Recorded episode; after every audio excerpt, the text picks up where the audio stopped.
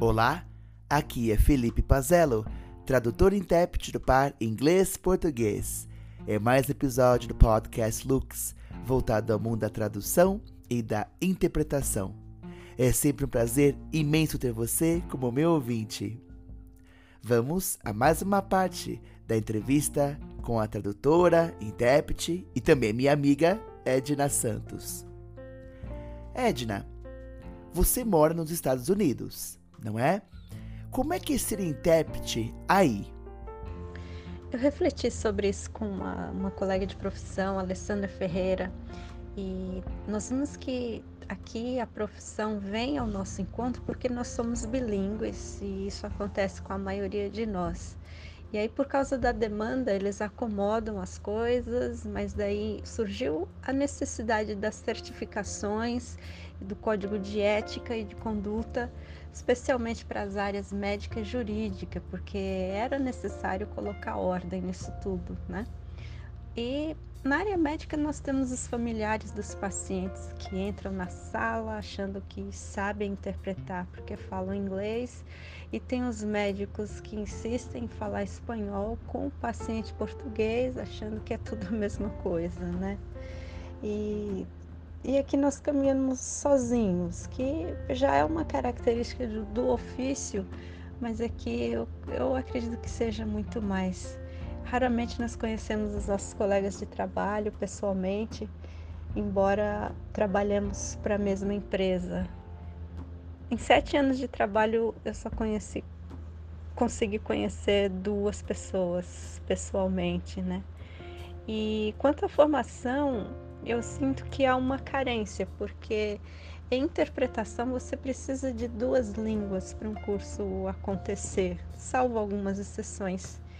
Então há uma abundância de cursos no par inglês e espanhol, mas para o inglês e português nós temos que beber em outras fontes que nem sempre jorram aqui, a não ser que a gente faça um, um curso em língua neutra, né? um ministrado só em inglês e intérpretes de todas as línguas podem participar.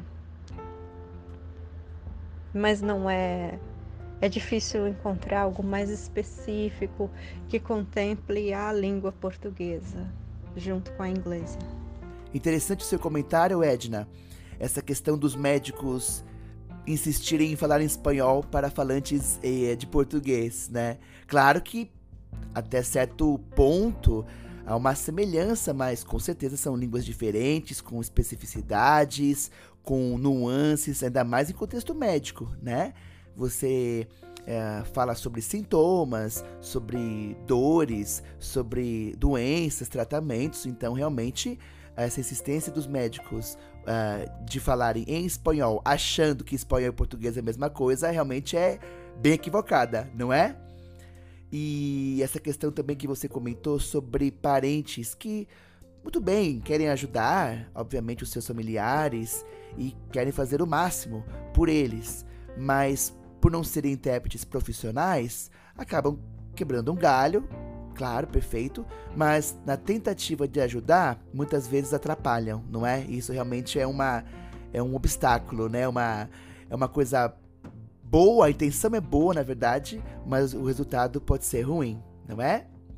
E Edna, uma perguntinha agora uh, ligada a OPI. Eu sei que você já trabalhou bastante com OPI que é o Over the Phone Interpretation, a interpretação pelo telefone. Você poderia falar um pouquinho sobre sua experiência e também a experiência com VRI, que é por meio de vídeo? Hoje em dia eu trabalho 90% do tempo com VRI, né, que é o vídeo remote. Mas eu tive muita experiência com OPI e a demanda é grande tinha dias em que o intervalo entre uma ligação e outra era de apenas 15 segundos. Você mal conseguia beber uma água. E, e ali você, no OPI, você nunca sabe o que te espera. Se é um advogado, um juiz, uma assistente social, uma seguradora, um banco, hotel, aeroporto, um órgão do governo, a polícia ou um funcionário da Disney.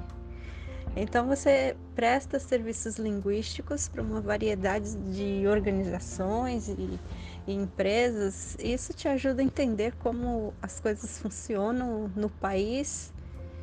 E, e é interessante uh, porque você é uma ponte para que esses profissionais possam prestar os seus serviços aos clientes e é 24 horas por dia, 7 dias na semana o serviço linguístico.